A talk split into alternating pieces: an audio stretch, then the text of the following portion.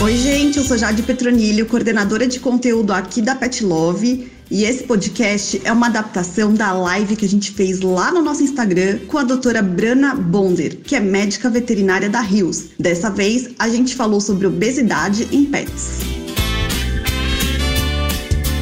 Super obrigada por conversar com a gente mais uma vez. Vamos falar de um assunto que é super importante, né? Manter o peso dos pets em ordem. Como vocês têm visto isso, né? Muitos pets estão realmente ganhando peso? Olha, na minha opinião, sim, né? E isso é uma coisa, não, não tem só o único fator que está induzindo isso, né, Jade? A obesidade é uma doença multifatorial.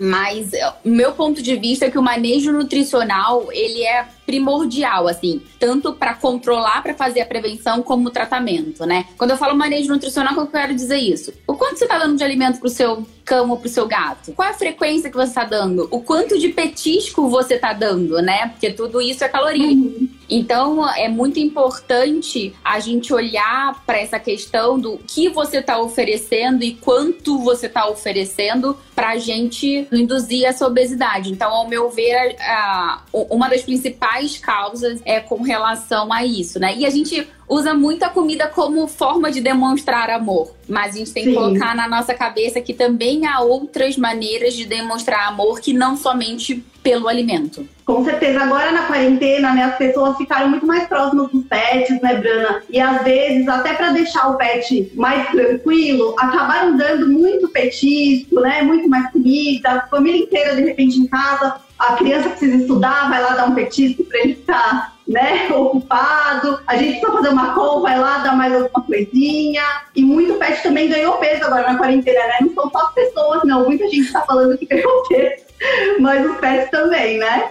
É, é muito complicado, né, nesse sentido, porque a gente tem que ver o petisco contar também com as calorias desse petisco. Não que você não possa dar o petisco. Você tem que calcular o quanto de petisco você tem que dar por dia e você tem que manejar isso ao longo do dia. Então, se o seu animal já tem uma predisposição a ganhar peso, ou ele ganhou peso, você, junto com o veterinário, fez um programa de perda de peso e agora ele está numa condição corporal legal, preconize. Uhum petiscos de baixa caloria, né? Que aí você vai conseguir dar um volume maior, mas não Sim. extrapolar o quanto de calorias ele deveria ingerir por dia. Com certeza. Em relação às raças, Brana, algumas raças têm uma predisposição a ganhar peso, né? Principalmente se não fizer atividade física.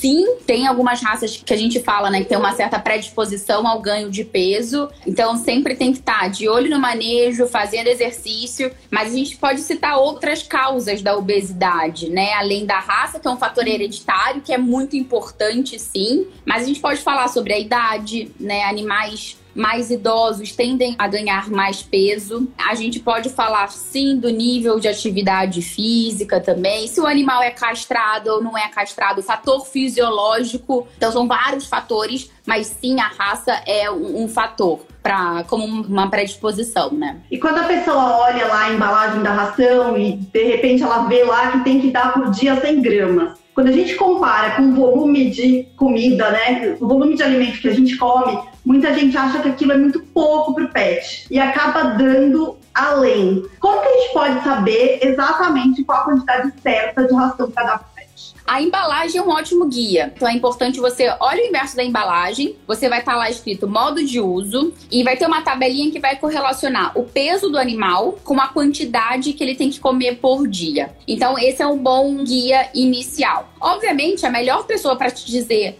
o quanto o seu animal em específico, seu gão, seu gato, precisa comer por dia, tem o veterinário, porque ele vai, vai avaliar a condição corporal, vai fazer toda uma anamnese, vai conversar bastante com você para entender o dia a dia que, de como que é esse dia a dia do animal e ele vai fazer um cálculozinho para dizer, ó, ele vai comer tanto de ração, né, de alimento por dia, tá? Uma coisa bem legal que a gente pode falar aqui, Jade, né, que você falou, ah, às vezes ele olha, ah, 100 gramas de ração, nossa, é tão pouco quando a gente compara o que a gente come, né, nós humanos comemos. Uhum. A gente tem que lembrar que quando a gente fala de ração, né, a gente tá falando de, muitas vezes, de um alimento seco, que é o grão. Então, esse Sim. grão, ele tem baixa umidade, então ele tem uma, calorias mais, vamos dizer, mais concentradas. Então, a umidade dele não é alta, faz com que essas calorias, esses nutrientes sejam mais concentrados, por isso que a, a, gente tem essa impressão quando a gente compara com a nossa alimentação, que é uma quantidade menor, tá? E se a gente for comparar uhum. calorias, nossa, a gente precisa de 2.100 quilocalorias. É uma coisa muito diferente do que um cão. Imagina um cão de 2 quilos precisa. Ele precisa de 200 quilocalorias, uhum. né? 180 quilocalorias. Então, são comportamentos diferentes, alimentares diferentes, necessidades nutricionais diferentes e é, a forma que o alimento é dado também é diferente. Então, isso é legal a gente ressaltar aqui. Boa. E quando a gente está falando de alimentação humana, né, é muito comum que, principalmente cachorro, fique pedindo comida, né, Brana? Eu tenho pavor de ir na casa de alguém e o cachorro ficar pedindo comida, latindo, arranhando e tudo mais. E as pessoas precisam ter noção também, né, de que elas estão reforçando esse comportamento se elas oferecem um alimento, né? Se elas acabam cedendo aquilo que o pet está pedindo. Tem que ser coração de ferro nesse momento, sabe? Meu coração gelado. pra não deixar ser levado por aquele olhar, né? Aquele olhar de pidão, ah, me dá um pouquinho. E, gente, não pede porque tá com fome tá? Sim. Uhum. Se você oferece uma quantidade recomendada pela embalagem, se você faz o acompanhamento com seu médico veterinário, ele não, não, não vai estar, tá, né, vamos dizer, passando fome. É uhum. mais um comportamento de, de glutão mesmo. Ele tá ali pedindo e uma vez que ele pede, você olha para ele, você vai dar um petisquinho. O que, que você tá fazendo? Você tá fazendo um reforço positivo. Então você tá uhum. recompensando um comportamento que para você é indesejável, né? Porque eu não quero que meu animal fique pedindo alimento toda hora. Mas para ele é ótimo, porque ele assim, nossa, vou, vou jogar um verde aqui, vamos ver se ela vai me dar. Aí olhou, você deu, você recompensou positivamente, ele vai fazer sempre. Então, quando isso uhum. acontecer, você tem que ser um pouco ter paciência, ter um pouco um coraçãozinho assim mais, né, um coração gelado nesse momento e falar, não vou olhar, não vou dar, porque ele vai entender que ele não vai ser recompensado e ele vai te testar. Ele vai fazer isso uma, fazer isso duas, até ele aprender. Uhum. E você tem que seguir nesse comportamento. E a longo prazo isso pode acabar realmente virando um sobrepeso ou uma obesidade, né, Brena? Com certeza. Aí a gente volta naquilo sobre os petiscos, né? Os petiscos que a gente está uhum. dando, eles devem ser controlados em termos de calorias e muito cuidado com o que a gente está comendo e dá pro animal, porque aí entra a questão dos alimentos tóxicos. Nem tudo que é bom pra gente é bom para eles. Então, às vezes a gente está querendo agradar, mas está dando um tipo de alimento, mesmo que seja uma fruta, tem, existem frutas tóxicas, que a gente pode, uhum. na verdade, estar tá induzindo alguma alteração, alguma doença, e a gente não quer isso. Com certeza. E quais são os maiores problemas de saúde relacionados ao sobrepeso e obesidade nos cães? São vários, Jade, são vários. A gente pode falar sobre alterações articulares, quando a gente fala de cão, cães obesos têm, se não me engano, 68%, 67% a mais de predisposição a ter esses problemas articulares. Se a gente compara um animal que é saudável, né, que não tem um sobrepeso ou uma obesidade, a gente pode falar de dificuldade respiratória, problema de pele. Muita gente não se liga, né? que, nossa, meu cachorro é obeso, tem um sobrepeso, a pele não tá tão boa, mas a gente, muita gente não correlaciona a obesidade com problema de pele, mas sim uhum. é um fator que vai interferir na qualidade do pelo e da pele. Também uhum. tem alguns estudos mostrando que a obesidade é um fator também que pode colaborar com o desenvolvimento de câncer. Então, tem vários problemas urinários também, então são várias doenças que a gente pode falar. E o mesmo para gato, tá? Todas essas doenças a gente pode falar para gatos. Gatos obesos têm aí 27% a mais de chance de ter problemas de articulação. E uma coisa que é muito comum em gatos obesos é a diabetes, em consequência do, uhum. da obesidade. Então, gatos podem se tornar, sim, diabéticos em decorrência da obesidade. E para fazer o, o, controle e o tratamento dessa diabetes, precisa fazer a perda de peso. E aí essa diabetes ela consegue ser revertida. É muito legal, você acabou falando dos gatos, né? E os gatos acabam tendo um comprometimento muito grande com a qualidade de vida deles, né? Quando eles têm o sobrepeso, a obesidade por, por conta dessa questão articular também, né, Brana? Eles não conseguem mais, de repente, subir onde eles subiam antes, eles não conseguem mais levar uma vida de gato normal por conta disso, né? É, e, e, o cão também. Isso é de uma forma geral, assim, porque são várias doenças correlacionadas que, no final, o que, que você vai ter? Você vai ter a, a, perda de qualidade de vida do animal, o animal não vai viver tão bem. Tem animal que não consegue uhum. andar, de tão obeso que é. Tem animal uhum. que já tem dificuldade de defecar exatamente porque não consegue encontrar uma posição por causa do problema articular para defecar, para urinar. isso tanto cão quanto para gato. Então, perde muito em termos de qualidade de vida e na expectativa de vida. A gente já sabe, já é comprovado que cães que são obesos, né, que não tem essa quantidade controlada de alimento, eles vivem menos. Uhum. E não é isso que a gente quer, né? A gente quer o contrário, eu quero que eles vivam mais. Com certeza, tem alguns estudos que mostram até um envelhecimento precoce realmente desses animais. É visível, né? Tem um estudo que mostra, eles separaram dois grupos de cães, esse estudo foi feito com cães da mesma ninhada, uhum. e eles acompanharam por vários anos e eles fizeram registros fotográficos. E você Sim. vê que cães da mesma idade, mas com controle alimentar diferente, é visível o quanto o grupo de cães que não teve esse controle alimentar, eles aparentemente ficam mais velhos, bem assim. Mais... Bem mais uhum. velhos. Ficam com, com, uma cara de velhinho mesmo, com pelos mais branquinhos. É impressionante como isso impacta. Legal. E, Brana, normalmente quando a pessoa vai no médico veterinário, ela tem a consciência de que o pet já tá com um pouquinho ali de sobrepeso, mas ela acaba desistindo de continuar a dieta, ela fala que é muito difícil fazer esse pet perder peso, né? Como que é a melhor forma de orientar as pessoas que estão nesse processo de, de perda de peso do pet a, a seguirem de um jeito bom e que realmente consigam resultado? É importante a pessoa reconhecer, eu acho que esse é o primeiro passo. A pessoa, uhum. né, o tutor, ele precisa reconhecer que o meu pet ele tem uma doença, porque obesidade é uma doença e ela precisa ser tratada como qualquer outra. Eu acho que esse é o primeiro passo. E aí vai muito também da conversa que você vai ter com o veterinário. Ele tem que deixar isso muito claro, ó, é uma doença, precisa ser tratada. Não é tratamento de uma semana, é um tratamento de meses, uhum. precisa de acompanhamento. Então assim, não desista, porque no final a gente vai ter um resultado muito positivo. Perseverança é uma palavra que a gente precisa ter na nossa cabeça quando a gente fala do tratamento de perdas de peso. Então converse com seu veterinário, né? Exponha suas dúvidas, exponha, né, os seus medos. Né? Ah, o doutor, quanto tempo isso vai durar? Ele consegue estimar quanto tempo essa perda de peso vai durar, porque cães eles precisam perder aí de 1 a 2% do peso por semana, gatos de meio a 1%, então ele consegue calcular isso, ver se ele está perdendo mais, se ele está perdendo menos, ajustar todo o manejo. Uhum.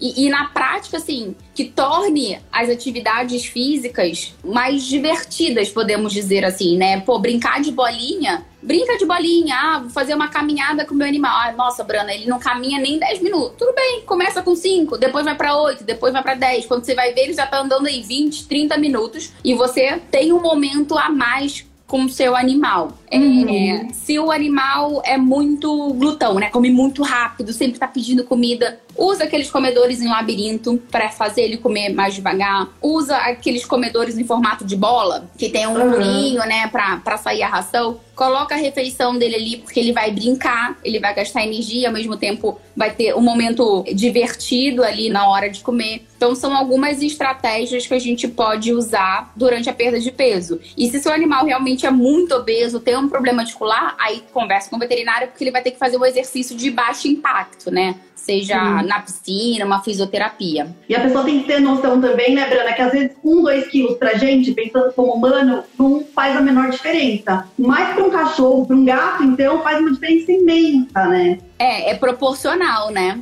Porque o cachorro, pensar no cachorro de pequeno porte, tem muita gente que tem cachorro de pequeno porte, né, hoje em dia. Uhum. É, é uma questão de proporção. Então faz muita diferença. Pro gato, então, gente, 400 gramas faz muita diferença. Se o seu, seu gato tá no processo de perda de peso e perdeu aí 350, 400 gramas, comemore, sabe? Não ache que isso é pouco, isso é muito para ele. Com certeza. E pensando na hora de escolher a ração, Brana, o melhor é a ração light, é a coadjuvante, né, que é a medicamentosa, que chamam popularmente. Como que a gente faz essa escolha? Quem tem que fazer essa escolha, na verdade, é o veterinário, né? Mas eu vou instruir aqui um uhum. pouco para direcionar, né? Mostrar para vocês algumas diferenças. O alimento light, ele é um alimento que a gente chama, na verdade, é um alimento para manutenção, é um alimento para um animal saudável que ajuda a controlar o peso tá? Essa é a primeira função do alimento light. E aí, uhum. o alimento light a gente pode usar se eu sei que meu animal é de uma raça que é predisposta a ganhar peso, se ele já engordou um pouquinho, voltou pro peso normal, então eu sei que ele tá, tem essa predisposição. Se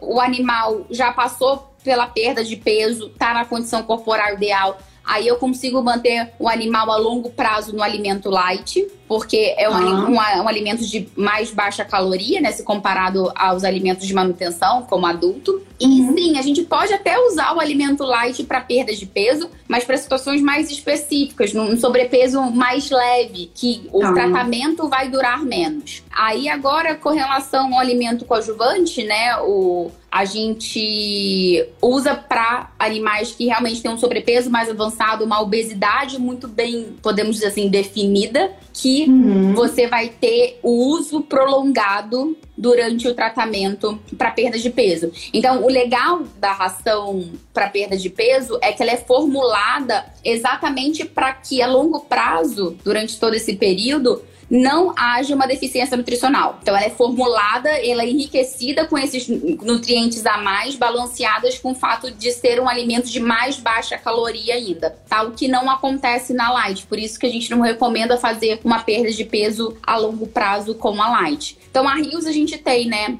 A Rios Light, tanto para cão quanto para gato, e a gente tem a Rios RD para fazer o tratamento da perda de peso tanto em cães como em gatos. E não tem problema eles comerem esse tipo de ração por um período estendido. Não tem problema, né? Mas é importante o acompanhamento do veterinário, principalmente quando a gente está falando de um, uma obesidade muito mais avançada do que só um sobrepeso. E a ração sozinha, né, Brana, ela não faz milagre também. Quais são as dicas para fazer o pet perder peso de uma forma saudável? Nada faz milagre sozinho, né? O tratamento também em conjunto. É preciso uhum. usar o alimento correto, na quantidade correta, fazer exercícios e fazer acompanhamento. Gente, não adianta ir uma vez no veterinário e só. E nunca mais aparecer Sim. lá, né? Achar que vai perder peso sozinho. Como eu falei, o veterinário é quem vai avaliar todo o protocolo e ver como é que ele está reagindo e vai reajustar o que for necessário. É muito importante nesse sentido fazer todo esse conjunto de táticas e inclusive, né, a gente falou de jogar bolinha, dos tipos de comedouro, tudo isso faz parte do protocolo de tratamento. Uhum. E pensar também que às vezes a pessoa realmente não procura médico veterinário, ela tenta fazer por conta, mas a perda de peso bem drástica pode ser um problema muito grande, pensando principalmente em gato, né, Brana? É, a gente tem aquela porcentagem, né, de 1 a 2% para cão e de meio a 1% para gato. É, independente da raça, se o animal perder muito peso rápido, ele vai acabar perdendo massa uhum. muscular também. E não é isso que eu quero. Eu quero preservar a massa muscular e fazer com que ele perca gordura, tá? E aí, especificamente para gato, você tem essa metabolização aí de gordura e ele, o, o, gato obeso em si, ele já tem mais chance de ter lipidose hepática. Uhum. Então é, é, algo que, para gato, a gente ainda tem que estar tá atento a esse fator. Legal. Na semana passada, a gente abriu o nosso Instagram para os nossos seguidores enviarem algumas perguntas relacionadas ao tema. E eu vou começar a fazer essas perguntas para você agora, tá bom? Ótimo. Soube que tem várias perguntas aí, bem legais. E aí, muitas perguntas. Quais os sinais que o pet começa a dar quando ele está ficando acima do peso e como identificar a obesidade nos cães? A gente pode falar sobre relutância em fazer exercício. Então, se é um animal que já era um pouco mais ativo, fazia mais exercício, ele vai ganhando peso, ele vai deixando de fazer essas coisas. Tem alguns animais que começam a apresentar alguma dificuldade respiratória, mas o ideal mesmo é você palpar o seu animal. Toque o seu animal com frequência, tá? Por que isso? Porque é por meio da palpação que a gente vai definir qual é a condição corporal dele. Então, na veterinária, a gente tem uma escala, que é uma escala numérica, que vai de 1 a 9. Uhum. Um é aquele animal super caquético, que você vê as costelas à distância, não tem nenhuma camada de gordura sobre as costelas. E o 9 é aquele animal que você olha, tem acúmulos de gordura na base da cauda, você tenta palpar e sentir os ossos dele, né, da costela, da coluna, dos ossos pélvicos, você não consegue sentir nada, por mais que você tente apertar. Esse é o 9. Então, uhum. são os dois extremos. O 4, score 4, score 5, é o meio que a gente considera que é a condição corporal ideal. Como é que é, então? Você vai olhar para o seu animal e por cima e vai ver se a cinturinha tem aquele formato de ampulheta que a gente fala, né? Aquela cinturinha uhum. demarcada. E você uhum. vai palpar o seu animal, vai exercer uma leve pressão nas costelas, nos ossos da coluna, nos ossos pélvicos e com essa leve pressão você já vai sentir. Não cabe aos tutores saber, a ah, nossa, meu animal tem score 6, meu animal tem score 7. Cara, uhum. e isso na prática, não, quem tem que saber é o veterinário, quem tem que falar é o veterinário. Mas você fazendo uhum. essa palpação, vai começar a sentir, nossa, antes eu não tinha tanta dificuldade de sentir os ossos dele, as costelas. Por que, que eu tô tendo agora? É essa percepção do dia a dia que é importante a gente ter e reportar pro veterinário, né? Você vai ver quando o animal começar a ganhar peso, acúmulo de gordura na base da cauda. Você vai ver que às vezes o animal fica até meio sem pescoço, de tanta gordura que tem. Não vai ter cintura. Uhum. A gente fala que vai ser aquela mesinha de centro, né? Porque fica bem retinho, da cabeça até, até o rabo, né? A cauda fica bem retinho, porque ele começa a perder essa conformação natural. Aí tem que fazer essa palpação e, e treinando, né? Você vai sentindo para você detectar. Essa maneira mais eficiente de saber se o animal ele tá ganhando peso, né? Assim, tá, tá condição corporal ideal ou não. Uhum. E ter uma ideia mais ou menos também do peso ideal que ele deve manter, né, Drana? Porque é muito difícil a gente definir qual que é o peso ideal se for um animal sem raça definida e se a gente não conhecer uhum. os pais. Porque se a gente conhecer os pais, quem deu a cria, a gente pode usar o peso como um guia. Ah, se a mãe tem 10 quilos, o pai tem 12 quilos, você sabe que não vai sair muito disso, né? De 10, 12 quilos. Sim. Mas agora com o animal que a gente adotou, não sabe o histórico, não tem raça definida, porque até nas próprias raças a gente consegue ter um padrão da raça, né? De tamanho. É, uhum. a, a, condição corporal ela é ótima pra gente saber se o peso tá ou não adequado, fazendo a palpação. Muito bom. Se o pet for mais peludinho, mais importante ainda, porque às vezes o pelo esconde tanto, né? O sobrepeso, quanto mesmo uma desnutrição ou algo do tipo, né? É, tem, tem que. Quem, quem tem cachorro bem peludinho pode ser enganado, porque não adianta só olhar, tem que né, baixar uhum. o pelinho, palpar, porque às vezes você acha que o animal tá gordinho, quando você palpa, tá, tá tudo ok, tá, tá uma maravilha. Com certeza. Uma seguidora perguntou se a obesidade pode acontecer em qualquer idade. Sim, ela pode acontecer em qualquer idade, inclusive em filhotes. Esses alimentos coadjuvantes, né, light, eles não são indicados para filhotes. Por quê? Porque a fase de filhote é uma fase que requer muita energia. É uma fase de alta demanda uhum. energética, porque tem que construir músculo, né? Tudo. E, e ele vai eh, para promover o crescimento. Então, esses alimentos light, coadjuvantes, não são indicados para animais filhotes. Então, ainda mais né, olhar o manejo nutricional desses filhotes e pode acontecer em qualquer fase de vida, seja filhote, adulto, mais sênior, obesidade acontece em toda fase.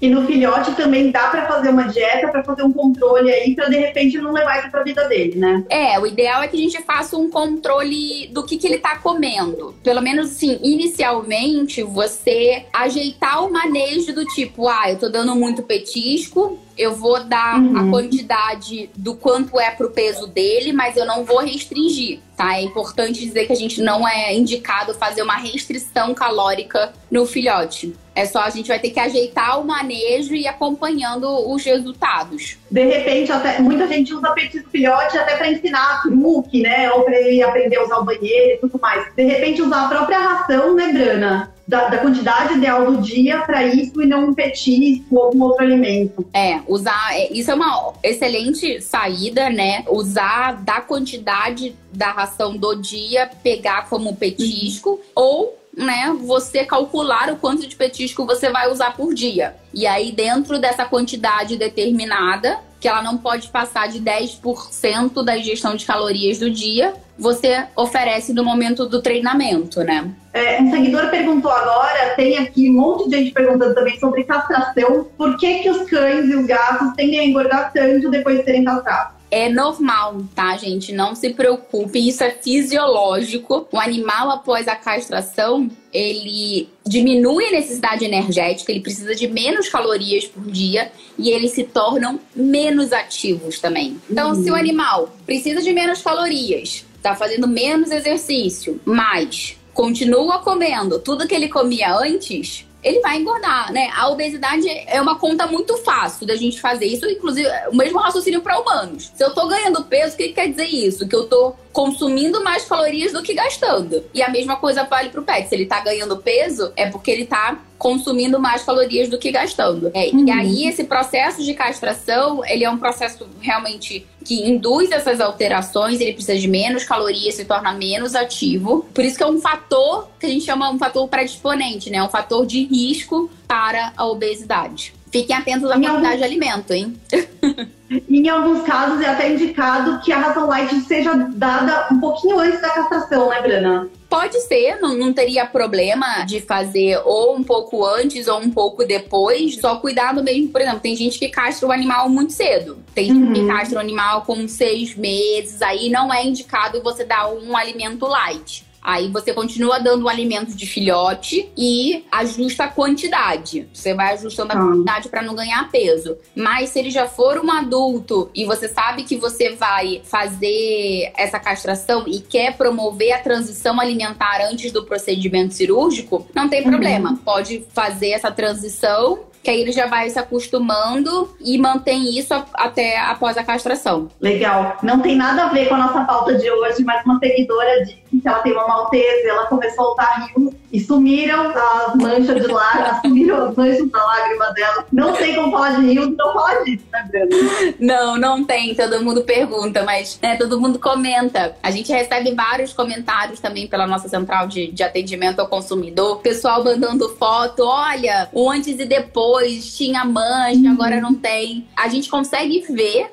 na prática como uma nutrição ótima, uma nutrição balanceada faz toda a diferença, né? É, nutrição ela interfere muito no pelo e na pele. E diretamente, né? A pele é, é, é, muito ativo metabolicamente, a gente precisa de muitos nutrientes. E quando a gente dá um alimento de qualidade, uma nutrição ótima, a gente vê na prática, né? Verdade. Eu sou uma das pessoas que já mandou antes e depois pra vocês. é.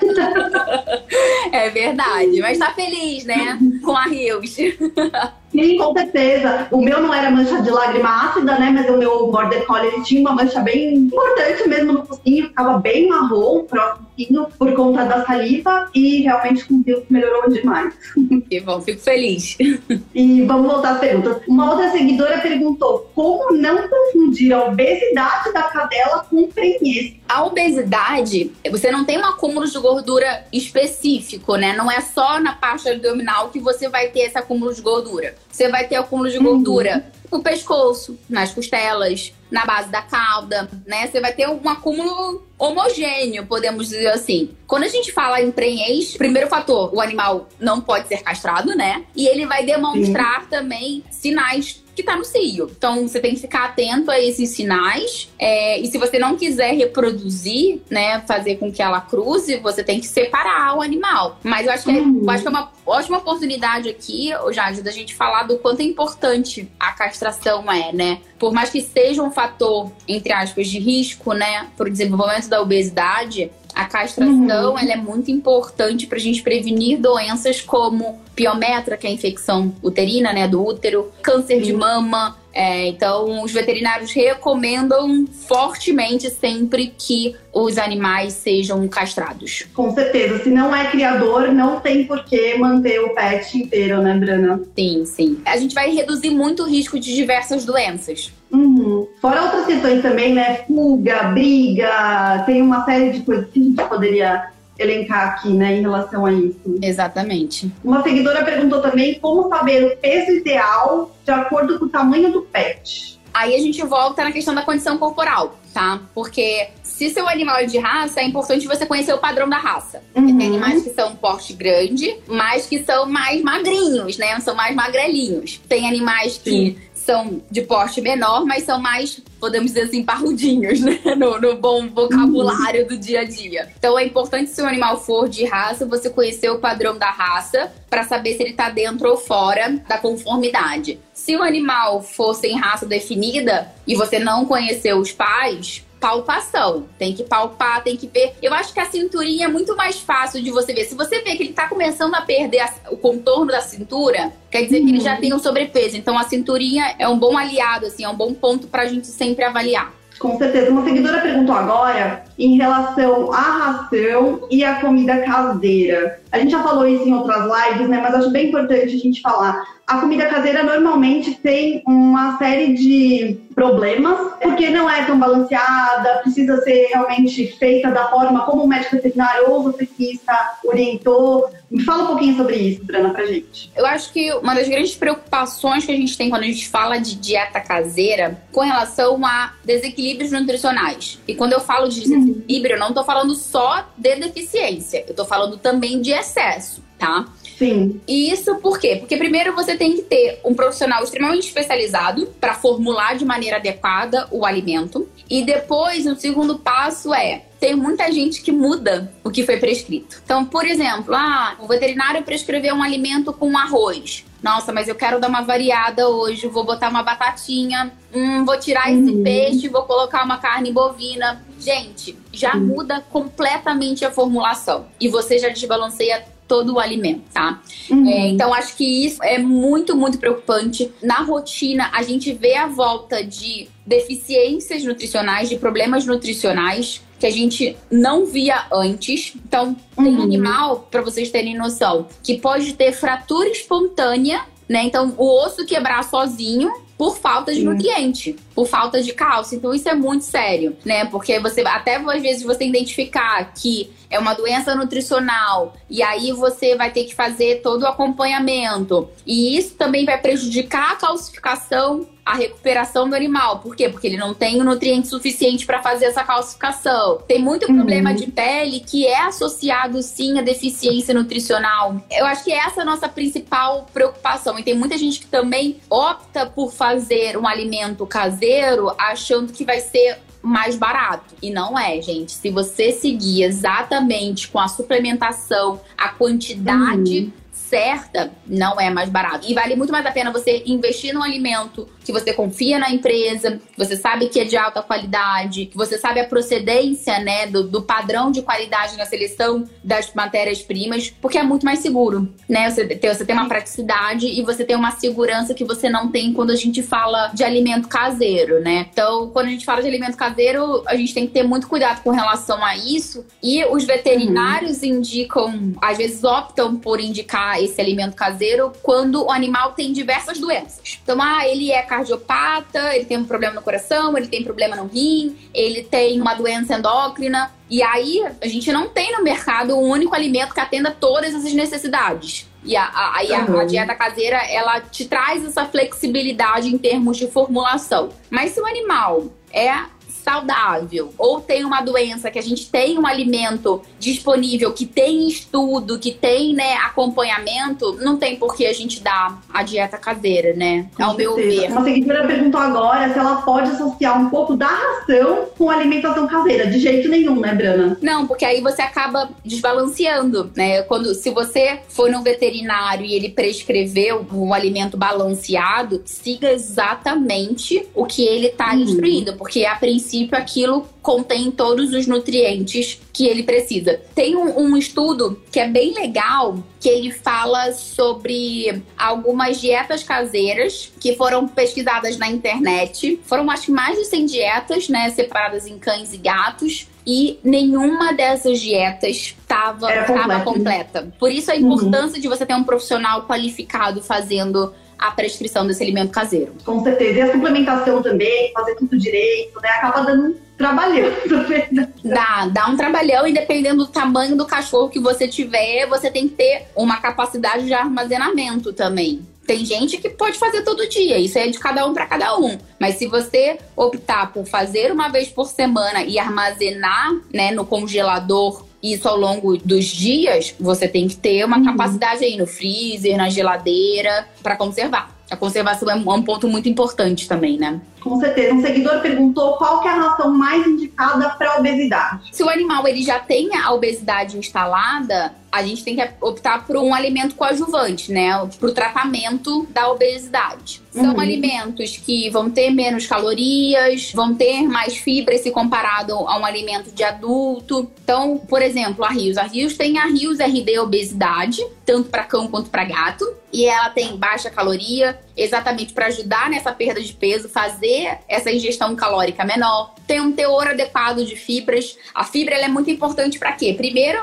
para ajudar na saúde do trato gastrointestinal. Mas para a obesidade em específico, ele também vai ajudar bastante na saciedade, em controlar aquele uhum. comportamento de ficar pedindo comida toda hora. Então a fibra é bem importante para isso também. Existem alguns componentes como a L-carnitina, que a que, que a L-carnitina uhum. faz? Ela vai ajudar o organismo a metabolizar a gordura e manter a massa magra como consequência, né? E o alimento da Rios tem um enriquecimento de lisina, que é um aminoácido que também é muito importante para ajudar na manutenção dessa massa muscular, né? E tem alguns trabalhos uhum. que mostram que os animais que consumiram alimentos enriquecidos com a lisina obtiveram uma perda de peso melhor, né? Então você teve uma otimização aí do tratamento. Então o melhor Legal. é um alimento específico para perda de peso. O seguidor perguntou se cães acima de 7 anos precisam comer uma ração específica. Ele está com peso normal. A gente indica que sim, tá? Por quê? Porque ele já tá na fase sênior da vida, né? Ele já é considerado um animal mais idoso e aí uhum. você tem uma demanda nutricional um pouco diferente do que um animal adulto. Um animal sênior, ele pode ter uma. Não tô falando que o seu tem, tá? Por favor, longe disso. Mas é muito comum certas doenças aparecerem mais em animais idosos, como uma doença renal uhum. crônica, que demora para manifestar. O animal idoso, ele tende a ganhar peso se comparado ao adulto. Então, quando você dá esse alimento específico, você está atendendo às particularidades dessa fase de vida. E é o que a gente recomenda. Para cada fase de vida, um alimento específico. Com certeza. Uma pessoa comentou aqui, eu não consegui ler tudo, mas ela disse que o cão dela não mastiga direito e às vezes acaba vomitando. Os cães não costumam mastigar o alimento que nem a gente, né, Brana? Não, não, não, não costumo. Isso é um comportamento deles. Eles comem muito rápido. Se a gente pensar como é que era, o, vamos dizer assim, o social deles, eles viviam em matilha. Isso há muito tempo atrás, tá, gente? Viviam em matilha, é, tinham uma disputa por alimento. Então é um comportamento normal o animal comer muito rápido, tá? E aí entra aquelas dicas que a gente falou quando estava falando da perda de peso, né? Pô, com, uhum. tem, tem um comedouro aí em labirinto, bota o alimento numa bolinha, no comedouro redondinho, né? Em bolinha, porque isso vai fazer com que o animal coma mais devagar. E aí não vomite, né? Eu não quero que ele fique vomitando. Com certeza. E uma outra seguidora perguntou se é indicado mudar a ração todo mês. Não é, né? Não, não, não é indicado. Não tem necessidade, né? Muita gente pensa, ai, ah, meu animal vai enjoar do alimento. Não. O importante é você oferecer o alimento que seja completo e balanceado e que você mantenha, uhum. tá? Não tem necessidade assim, a gente não tem argumentos para cientificamente falando para indicar, ó, todo mês você tem que estar tá trocando a ração. Até porque, obviamente, a gente tem sempre que prezar por alimentos de qualidade, né? E cada uhum. vez que você troca um alimento, você tem que pensar que a composição do alimento e o nível nutricional entre diferentes marcas pode mudar. E isso pode induzir uhum. alguma alteração gastrointestinal se você ficar fazendo essas trocas muito rápido. Então, não tem necessidade. Você oferecendo um alimento de qualidade, com uma nutrição ótima, tipo a Rios, você pode manter para a vida toda e sempre ajustando em cada fase. Muito bom. O Beagle Spider perguntou de novo, eu não sei se ele não viu a, a resposta, mas ele disse que ele, ó, um Beagle com peso normal, hein, Brana? Oh, um Beagle com peso normal.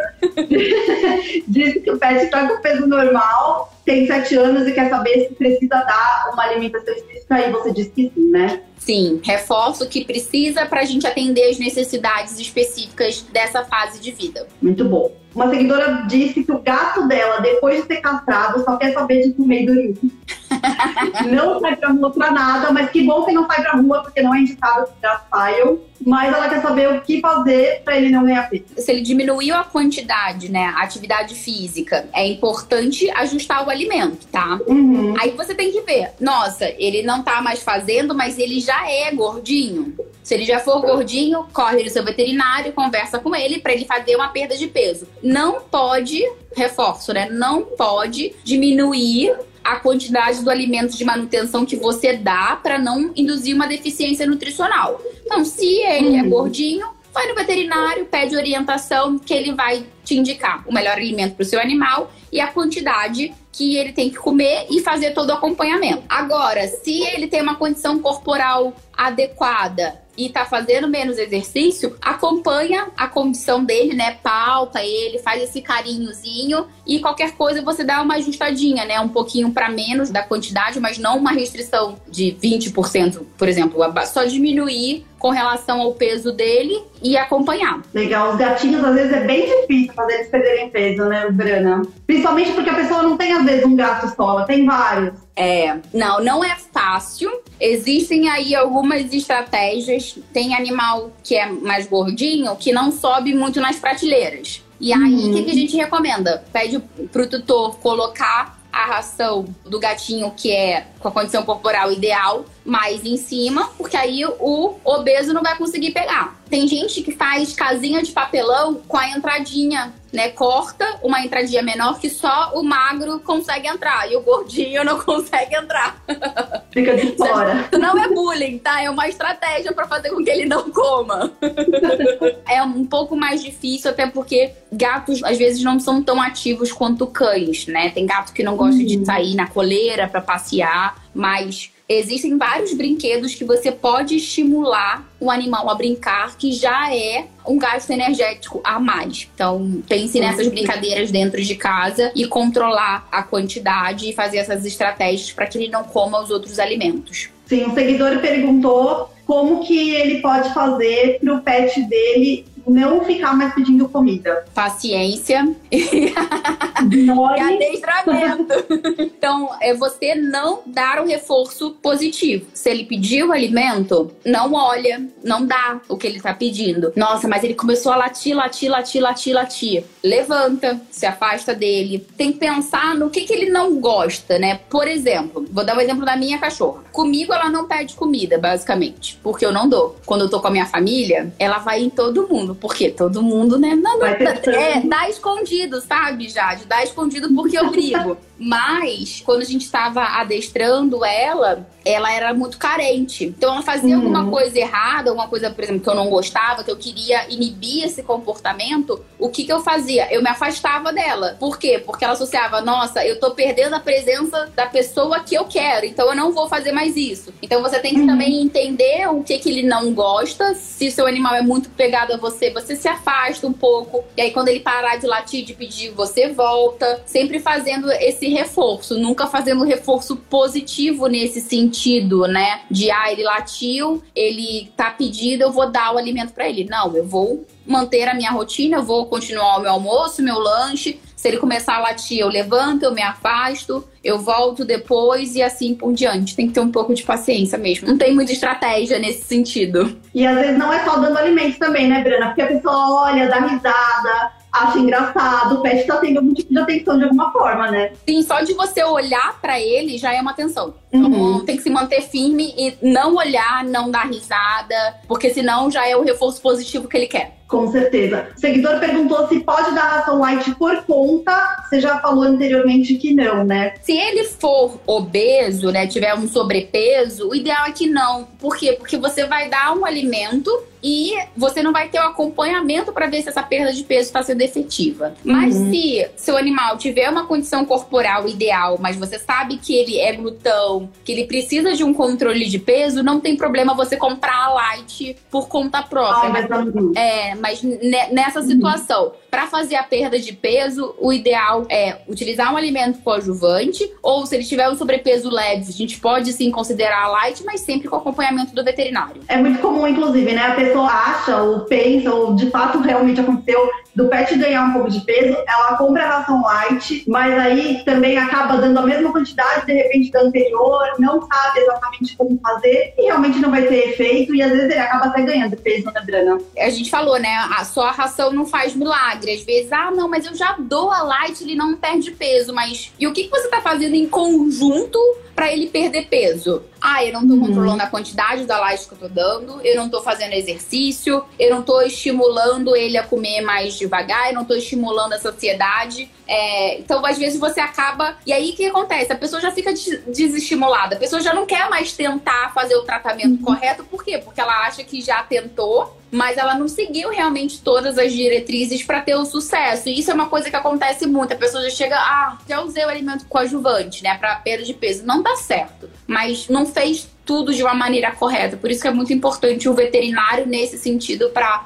fazer o programa correto. A última pergunta que enviaram pra gente é se a gente pode deixar a ração dos gatos sempre à disposição. Os gatos, eles têm hábitos alimentares diferentes do cão. O cão você coloca, muitas vezes ele já come na hora, né? E come tudo. Uhum. O gato não. O gato, qual que é o hábito alimentar dele? Comer pouquinho, várias vezes ao dia. Isso não quer dizer que eu tenha que encher o pote ao longo do dia sem controlar a quantidade. Então, uhum. o que, que a gente tem que fazer? Se seu gato, você vai olhar ali atrás da embalagem. Ah, meu gato pesa 3 quilos para 3 quilos, 2 quilos eu preciso de X gramas por dia. Eu vou pegar essa quantidade e aí eu vou enchendo ao longo do dia. Ah, Brana, voltei a trabalhar no escritório, como é que eu faço? Coloco uma porção maior dessa quantidade definida no início da manhã, antes de você sair. E aí, depois, quando você chegar, você coloca o resto. Mas aquele alimento vai ficar disponível. Só cuidado também, enfim, para insetos, né? Mas realmente o gato tem esse hábito alimentar de comer pouquinho, várias vezes ao dia, mas sempre com quantidade controlada, gente. Essa é a chave do sucesso. E é importante que se a pessoa tenha mais de um gato, ela meça a quantidade para cada um deles, cada um tenha seu pote também, né, Brana? Isso, cada um. Se a gente um pote mar,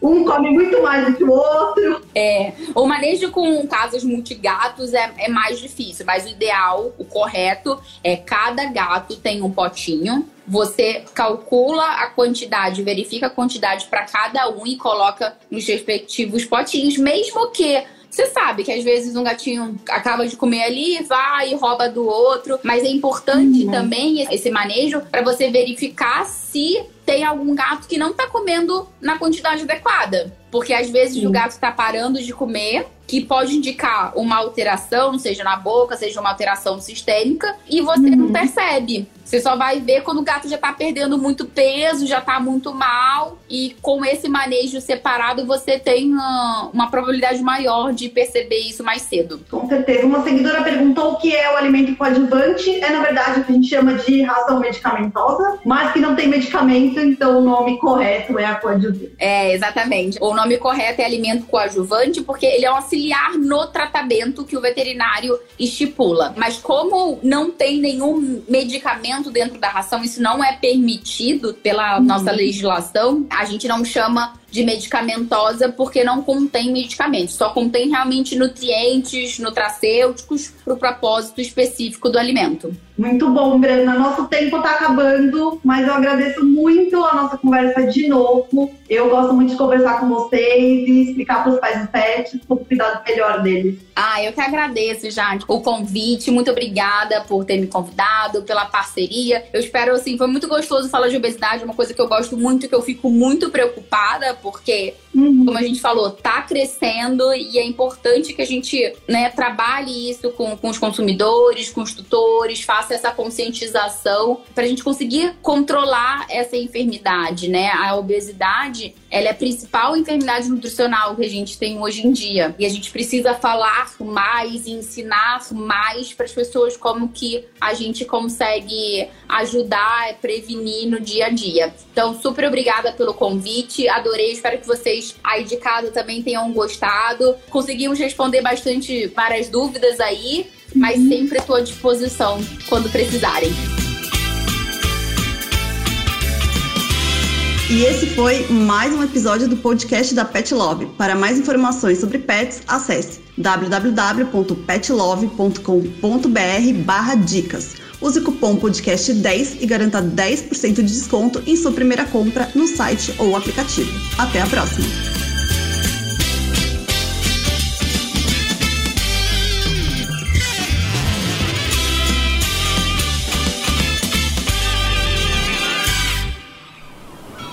Este podcast foi editado pela Maremoto.